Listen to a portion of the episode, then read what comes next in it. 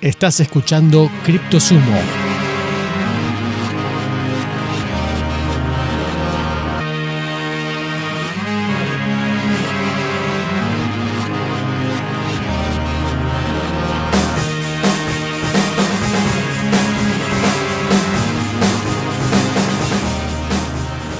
Bienvenidos una vez más a CryptoSumo, este espacio que nosotros elegimos para poder acompañar a todos eh, aquellos que desean ingresar al mundo de las criptomonedas, este, un mundo nuevo que llegó para quedarse y como siempre los saludamos desde aquí, desde el otro lado del océano, mi amigo Fred.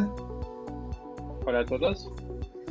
Y acá el servidor Julián Sarabia como siempre. Bueno, Fred, eh, lo que podemos decir de esta semana, bueno, son varias cosas. Siempre, por suerte, eh, suceden todo el tiempo noticias eh, relacionadas con, las criptomonedas, con Bitcoin en, particular. Pero una de las que podemos destacar que sucedió en estos días, bueno, es que hubo novedades sobre el sistema Taproot, que es este, digamos, a simple, simplificando un poco, es un sistema que que va a modificar el tema de la privacidad, ¿no es cierto?, de los usuarios que, están este, relacionados con Bitcoin, ¿no es cierto? Sí, sí, de hecho, si quieres, podemos volver un poco al, origen de, de qué está Proof. Y, uh, sí, por favor, explícame como, explícame como si no supiera nada, cosa de que es muy probable que sepa muchísimo menos de lo que, de lo que debería, así que sí, por favor. No te preocupes. Igual vamos a hablar un poco de, la dificultad de, hacer adoptar algo como Taproot en, Bitcoin. Lo que pasó con la adopción de Taproot es básicamente la adopción de un update de Bitcoin. Simplemente. Ahora, ¿por qué es tan importante? Obviamente, cuando tienes una aplicación uh, como Facebook, Instagram, de Facebook también, o, o lo que sea, en general, estas aplicaciones pertenecen a empresas con una jerarquía de, decisión, un CEO y demás. Mark Zuckerberg uh, valida la, digamos, el update y tú de repente en el background tu aplicación uh, se va a refrescar y va a añadir los nuevos componentes en el código, uh, en el código fuente, en el code source, para darte este update. Es algo totalmente lo más aburrido del mundo y realmente cuando eres usuario lo que más quieres es que eso pase en el background sin que te moleste lo más rápido posible, etc. Ahora, cuando hablamos de una red descentralizada como Bitcoin, no tienes un CEO, no tienes un equipo de VPs o, o de CTOs que te pueden hacer eso, tienes que hacerlo de otra forma. Y ahí, si quieres, vamos a repasar un poco la historia de Taproot. Taproot fue iniciada eh, como iniciativa uh, en 2018 por un programador que se llama Gregory Maxwell y que pertenece eh, al equipo de Bitcoin Core. Bitcoin Core es un equipo de, um, programadores, de software developers eh, open source, eh, creado inicialmente por Blockstream, que es un miner muy importante en Estados Unidos y a nivel eh, global, digamos. Entonces, hay una dimensión política atrás que no se puede negar. Y la parte de descentralización, ya como sabemos, está siempre así. Pero bueno, dentro de todo, lo hacen de manera bastante descentralizada. ¿Cómo lo hicieron? Pues eh, Gregory Maxwell presentó este proyecto de Taproot. ¿Por qué? Porque se daba cuenta de que cuando uno eh, tiene, por ejemplo, un wallet con eh, varias firmas, por ejemplo, si tú quieres compartir tu, firma con tu esposa, tu esposo, con un familiar o dentro de una empresa con ciertos empleados clave, puedes usar varias firmas. El tema es que Um, esta complejidad a nivel de la, de la, firma genera dos cosas. Complejidad al nivel de la uh, validación del bloque uh, en la cadena de, blockchain de, Bitcoin y también uh, visibilidad sobre, sobre este tema. Y Taproot se propone, si quieres, borrar un poco todo eso o esconderlo para que se no se anonimice, pero que todas las firmas, todos los wallets se parezcan igual, que no haya una distinción entre un wallet que funcione con varios, varias firmas, uh, varios signatories y un wallet que, necesita solamente uh, uno.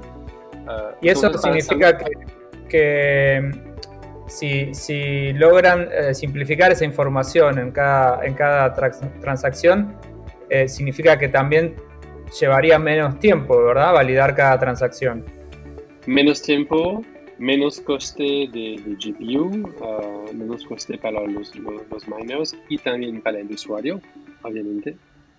Um, más privacidad, porque como sabemos en Bitcoin no hay anonimidad, no es parte del DNA de Bitcoin, sino la pseudonimidad y la privacy, más que nada. Y entonces es eso lo que es importante, que uh, es un update bastante importante que tiene mucho sentido y de hecho uh, fue adoptado uh, esta semana en tiempos, no records, pero en tiempos realmente razonables. Ahora la pregunta es cómo lo hicieron, porque Gregory Maxwell lo, lo, lo, presentó en 2018.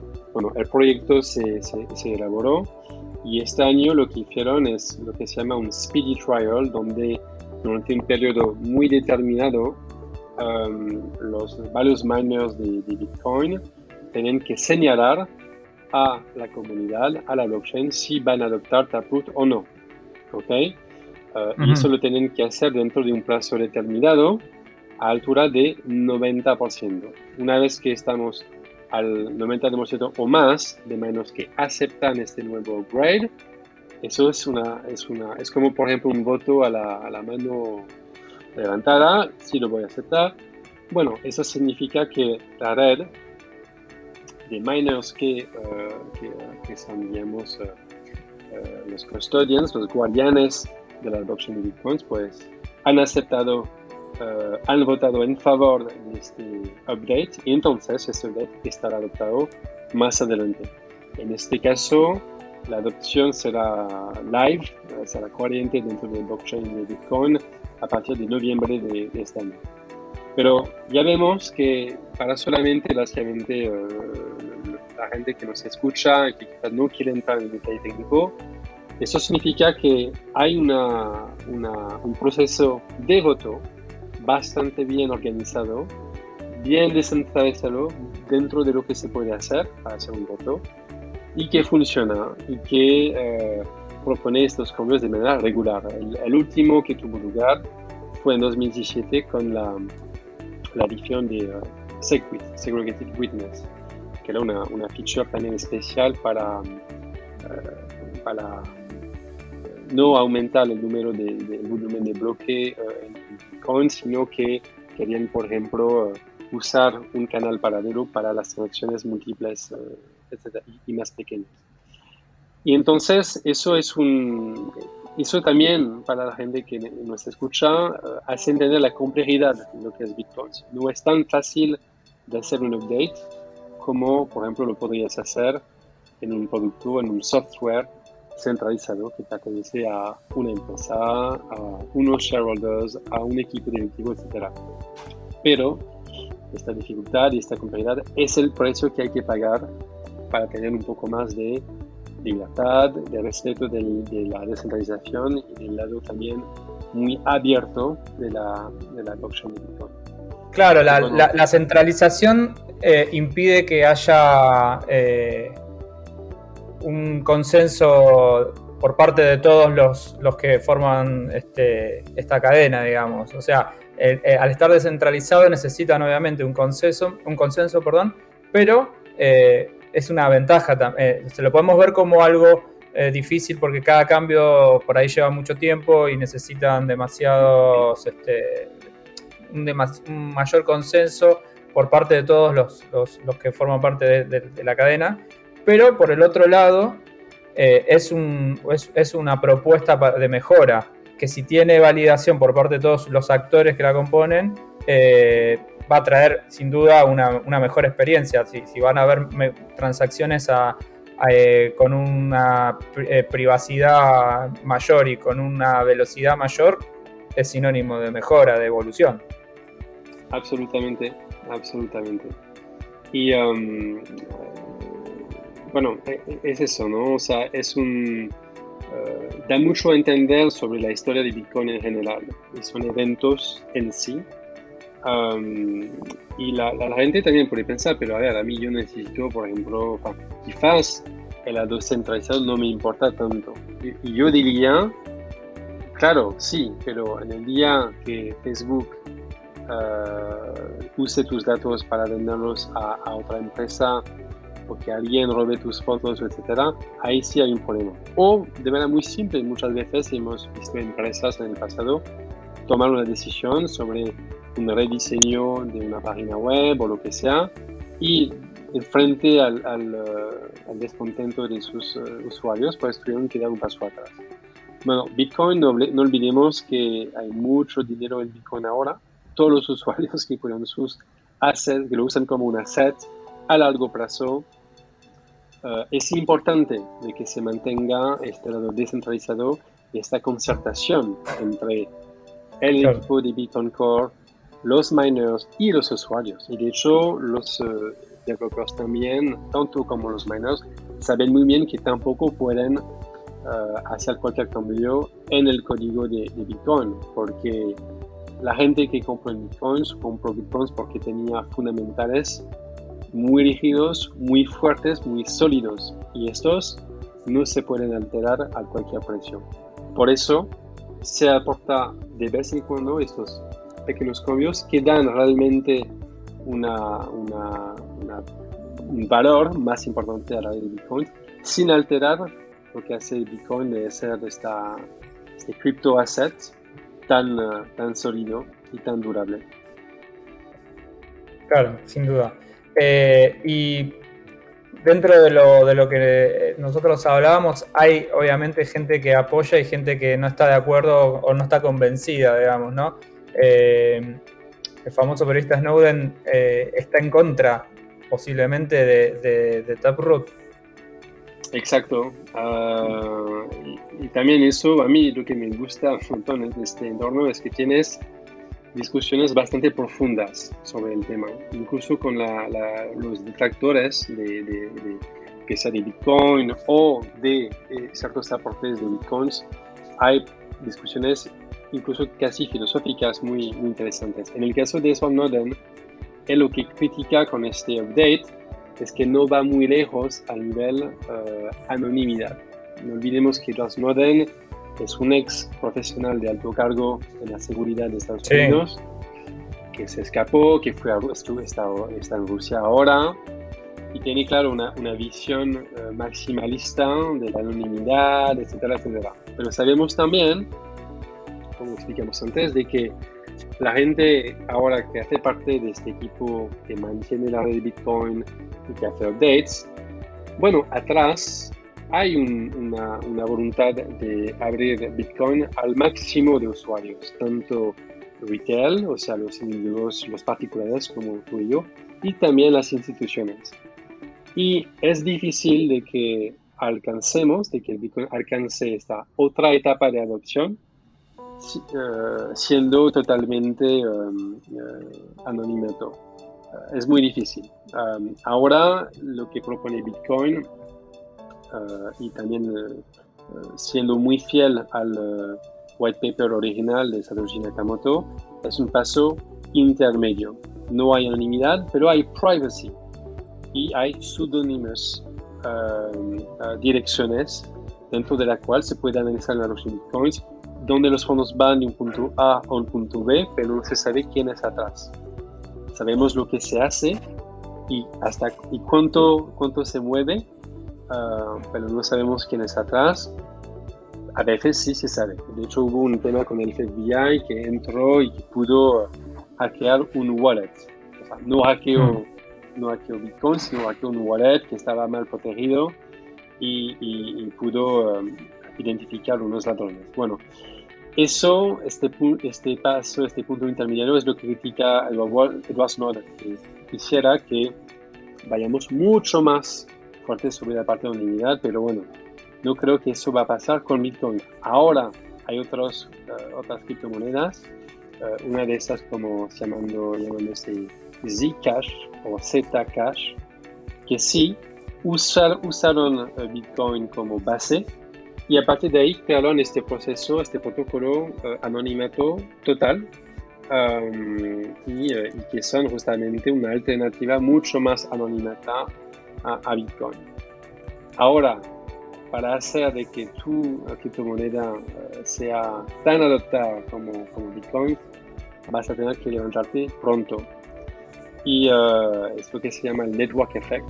Uh, creo que es el, dilema de muchos, o el problema de muchos, muchas criptomonedas, es que quieren encontrar una solución, digamos, y hacer un tipo de update sobre lo que ya existe, pero después hay que encontrar el caso de uso real. Y por ahora, digamos que Bitcoin representa, eh, no hablo de Bitcoin, hablo de BTC, ¿no? hablo de Bitcoin Cash o de otras alternativas. Bitcoin, BTC eh, es un, eh, concreta, digamos, todas las promesas de lo que tiene que ser una criptomoneda o un criptoasset.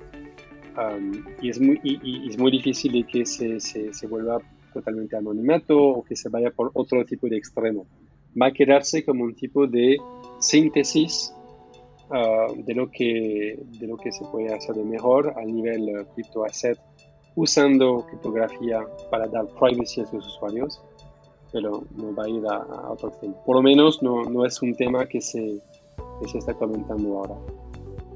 Eh, ahora que aprovecho que estamos este, en, esta, en esta parte tan eh, académica que estás este, brindando información muy detallada, eh, me gustaría que podamos resolver una consulta que nos, que nos hicieron. Eh, y dije esto lo, tenemos que tener separado para justamente para, para, el episodio, que es Bitcoin Core. Me preguntan qué es exactamente Bitcoin, Core. Bitcoin Core. Perdón. Ah, Bitcoin Core es, es un equipo de, uh, de, developers o de programadores. Uh, el son gente, si quieres, que no, no, están pagados, lo hacen en paralelo de, de, otros trabajos que tienen. Um, uno de los más famosos se llama Jimmy Song um, y escribió libros. Uh, ahora, de hecho, hablamos de uno de sus libros la, semana pasada, uh, Programming Bitcoin, que entra en el detalle técnico de lo que es Bitcoin. Y bueno, realmente uh, se los recomiendo porque es un Bitcoin, es un Bitcoin, es un Bitcoin de libro, está muy bien hecho, es, muy serio. Tiene el valor de un Bitcoin. Valor de un Bitcoin a nivel de lo que te aporta como, como usuario, incluso un poco más, dos, dos Bitcoins como cinco. Y um, es gente que, bueno, cambian un montón, o sea, no es un equipo fijo, uh, uh, lo hacen de manera benévola uh, y trabajan sobre los aportes a la blockchain. ¿ok?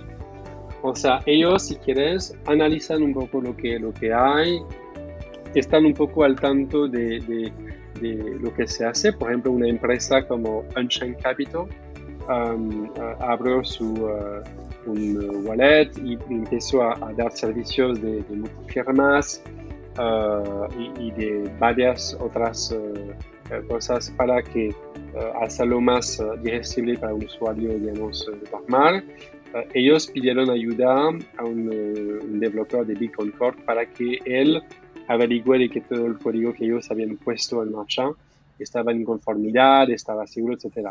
Ah, también proporciona este tipo de, de ayuda, de soporte a, a, los businesses, a las empresas que son Bitcoin uh, 100%, porque no trabajan con otras cosas, obviamente, uh, Ethereum, lo que sea, están en Bitcoin, Bitcoin. Um, y, uh, ¿qué más te puedo decir? Um, bueno, um, cualquiera uh, de los usuarios pueden hacer un download de Beacon Core. Uh, o sea, Beacon Core no es solamente un equipo, es lo que se llama también un software client. Uh, es básicamente un software que interactúa con la blockchain de Bitcoin Ah, y se puede hacer un download de Bitcoin Core uh, y eso te permite, por ejemplo, crear tus propios wallets a través de, una interfaz, si quieres, que te permite hacer un, tu propio wallet, uh, hacer tus multifirmas y un montón de otras cosas también. Cada vez que hay un update, bueno, ellos lo van a proporcionar también dentro de, este, de este client, de este software client. Y eso cualquiera lo puede hacer el download y, manejarlo. Como sabemos, cualquiera puede también hacer el download, uh, la descarga, la, la, blockchain entera de Bitcoin, que está aprox 500 gigas al día de hoy, 2021, uh, y, uh, y, y, usar Bitcoin Core para justamente crear su propio banco virtual dentro de, de Bitcoin. Ah, y eso te da, bueno, ellos contribuyen a, mantener, si quieres, um, de mi punto de vista, uh, la, mantener la propuesta de uh, descentralización, etcétera, y también uh, dar consejos técnicos, etcétera. Ahora sabemos que el equipo fue creado por Blockstream. Blockstream es un miner. Un miner es una empresa que valida transacciones, que cuando ganen uh, estas validaciones pues reciben la recompensa de Tienen una recompensa. Eh, hay un interés económico atrás, no hay que olvidarlo, uh, como cualquier cosa. Pero también no hay que ser naif, uh, hay que tomar eso en cuenta. Y de hecho es lo que hace que Bitcoin funcione tan bien, porque está diseñado para que el interés de, de cada participante se vuelve a ser el interés de la, de la blockchain. Como sabemos, es más interesante que alguien se meta a hacer mining de bitcoins que se meta a atacar a red y tomar el control de bitcoins. Y eso es la idea genial um, que, que, pudo concretar Satoshi Nakamoto, que quizás en otros intentos fallidos uh, anteriores se intentó hacer eso, pero no de esta forma y este, esta forma de, de, consenso, de alcanzar el consenso de, de, la blockchain a través de este proof of work um, es lo que hace, que garantiza la solidez de, Bitcoin. Y Bitcoin Core es una parte de esta cadena que facilita eso y facilita estos cambios periódicos que surgen cada 3, 4 o 5 años. Perfecto. Eh, a ver, en este episodio por lo menos de las, de las cosas que nosotros teníamos eh, pensado hablar, tenemos dos que están ahí, que son más de datos de color, pero te, voy a conceder a vos, que sos el, capitán de este barco, eh, eh, a cuál darle más prioridad, o por lo menos en el orden. Una es en, nuestro, nuestra columna que cada vez va a ser más, este, más, va a estar más presente, que es el millonario de turno, algún millonario que hace alguna declaración, eh, que, es obviamente llamativa, no solo porque la declaración la debe hacer desde, desde su jacuzzi con, con, un habano y con una botella de champagne, y otra es los, los este, comentarios, tweets, reflexiones de nuestro amigo Elon Musk, que todo, todas las semanas siempre nos tienen este, ya, digamos, acostumbrados. Sí. ¿Por cuál podemos empezar?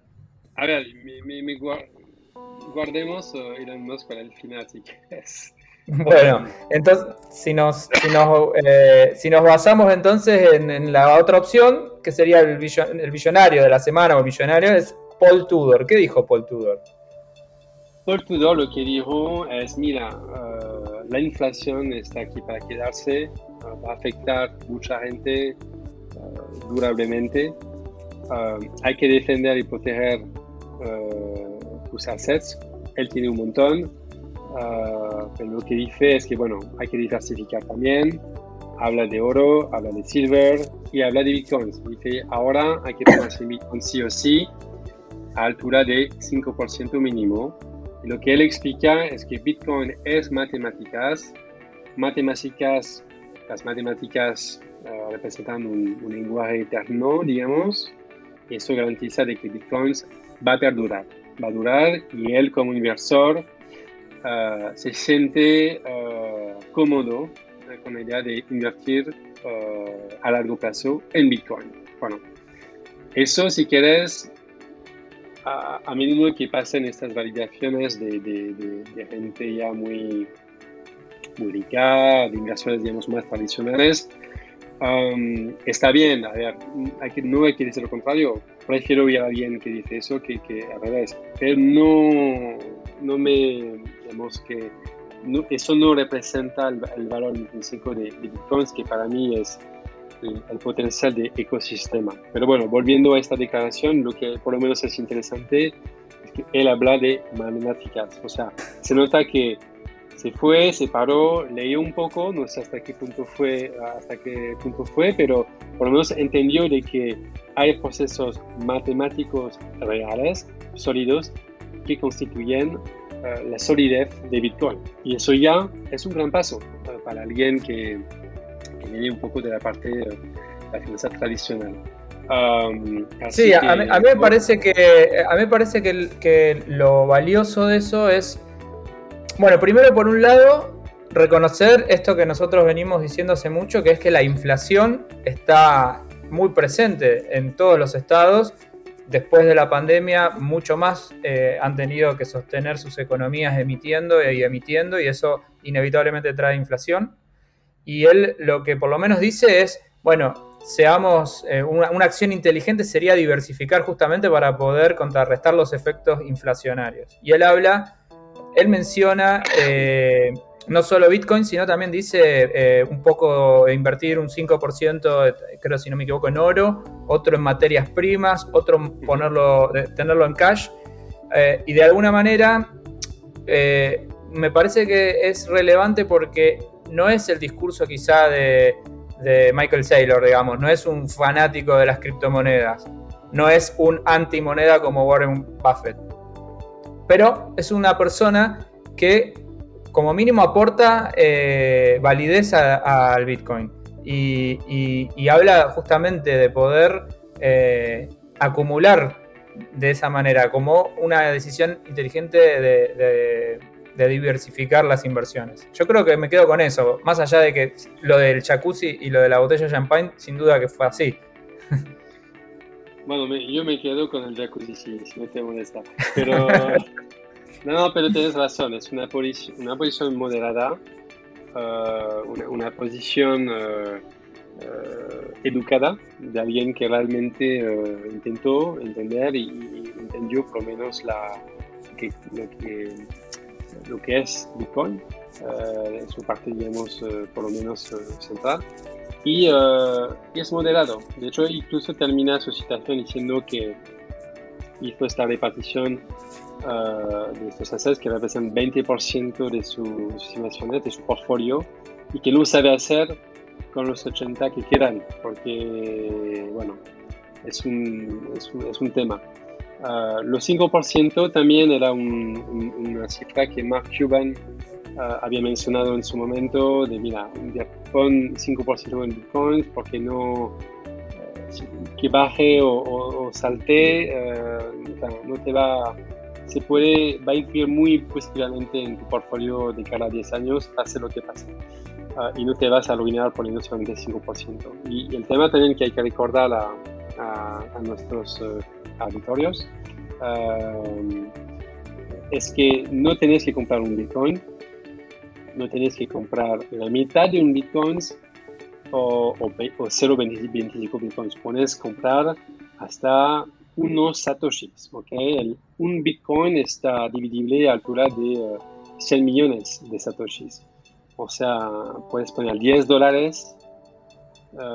5 uh, quizás no te sirve tanto por el tema de las, uh, de las fees de la red, pero 10, 20, 30 dólares poco a poco y una cosa que, que, recomendamos es hacerlo también de manera regular. Si por ejemplo piensas invertir 50 dólares en Bitcoin, que lo hagas de manera semanal, 10 por 10 cada semana y eso te vas a, vas a permitir uh, equilibrar tu compra a nivel de la fluctuación del precio. Y en principio uh, vas a ser mucho más uh, victorioso que si habías invertido del todo los 50. En una sola operación.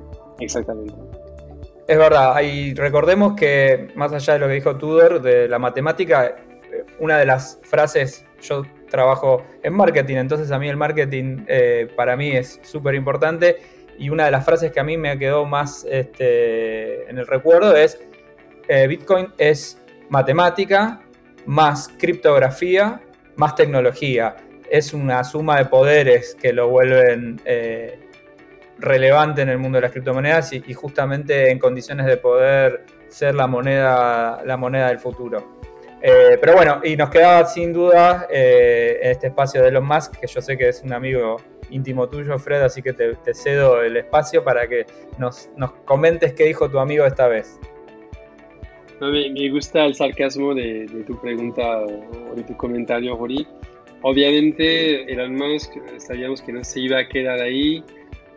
Uh, ¿Qué dijo? Dijo que uh, Tesla iba a adoptar otra vez bitcoins, iba a aceptar bitcoins otra vez si uh, las operaciones de mining a nivel global alcanzaban por lo menos 50% de uso de energía renovable, sabiendo que hoy en día, a través de estudios independientes, el último fue el de Cambridge de 2020, se sabe que entre 45 y 47% de la energía usada para producir bitcoins es renovable. Por una, razón muy simple, es que es la más barata. Así que sabiendo que ya, ya, hay muchas operaciones para crear, eh, usar la energía solar, eh, hidroeléctrica para producir más bitcoins, hay operaciones de gran, gran, gran tamaño que se están poniendo en marcha. Se puede estimar que cada un año, seis meses, ya estamos a 50% de manera muy, muy tranquila. Y entonces una forma de decir, mira, hago un poco de backtracking y preparo un poco mi, mi, cambio de decisión eh, para los próximos meses. Sin duda, yo creo que vamos a esperar a que empiece a funcionar la energía volcánica que nos mencionó el presidente de, El Salvador, que es una energía limpia y que, y que en este momento no está usada en el 100%, entonces yo creo que ya con ese empujón podemos ya eh, hablar de, una, de, más del 50% de, energía renovable. No, absolutamente. Y, um, lo que uh, la gente no se da cuenta es, que este incentivo para generar energía renovable, para ir un poco más allá del status quo y pensar en nuevas formas de producir eso va a tener un impacto también sobre el uso de energía a nivel global, porque eh, es muy probable de que no terminemos, o sea, que no, usen esta, no usemos estas fuentes de energía solamente para el Bitcoin y que aprendemos de estos casos de uso para explotar la energía renovable a gran escala, de manera más diversificada, para otras cosas, para sostener nuestras uh, sociedades. Y eso es el incentivo. Hay un incentivo monetario que cualquier humano uh, pueda entender y que va a tener repercusiones positivas. Y eso lo veo mucho más, uh, si quieres, impactante a largo plazo y, um, uh, productivo que solamente poner interdicciones y, eh, ¿sabes? multas por no por producir demasiado uh, carbono, etc. Porque las multas las grandes empresas las van a pagar y punto. Quizás no van a cambiar sus actitudes. Pero ahí el Bitcoin puede ser un vector de transformación del sector energético a gran escala de manera durable y, con impacto positivo sobre el resto de las economías eh, nuestras. Así que, mm, así que nada, vamos a ver lo que hace Elon Musk. Creo que está sintiendo el viento uh, tornar un poco, pero también se puede que muy simplemente, como mucho, muchos ya lo, lo, lo están diciendo, que es le encanta un poco mover el mercado, le encanta manipular, le encanta también... Ah, sí, ver los efectos que, que, se producen una vez que él dice algo. Exacto, y le importa ah, nada que, que, se funde ah, el pequeño inversor o, lo que sea. Entonces, hay que prestarle la atención de que, que merece, para mí es una señal más o un ruido más lo puedes tomar en cuenta o no, no, va a cambiar al final lo que pasa con Bitcoin. Um, uh, y, bueno, es igual positivo. Es verdad. Bueno, con esto creo que ya tenemos suficiente, suficiente información compartida por este, por, lo menos en este episodio. Eh, siempre recordamos que vamos a estar disponibles para cualquier tipo de consulta, formación, consultoría, eh, estamos acá también en, nuestro canal de, podcast que se reproduce en cualquier plataforma de las principales de podcast, eh, Apple Podcasts, Google Podcasts, eh, Spotify y obviamente para quienes nos ven en el canal de YouTube.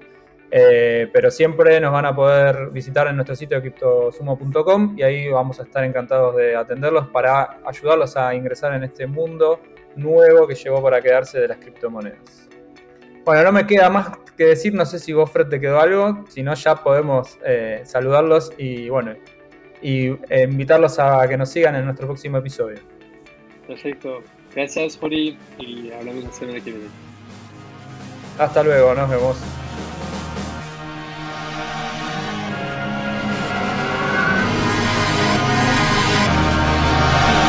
Sandman.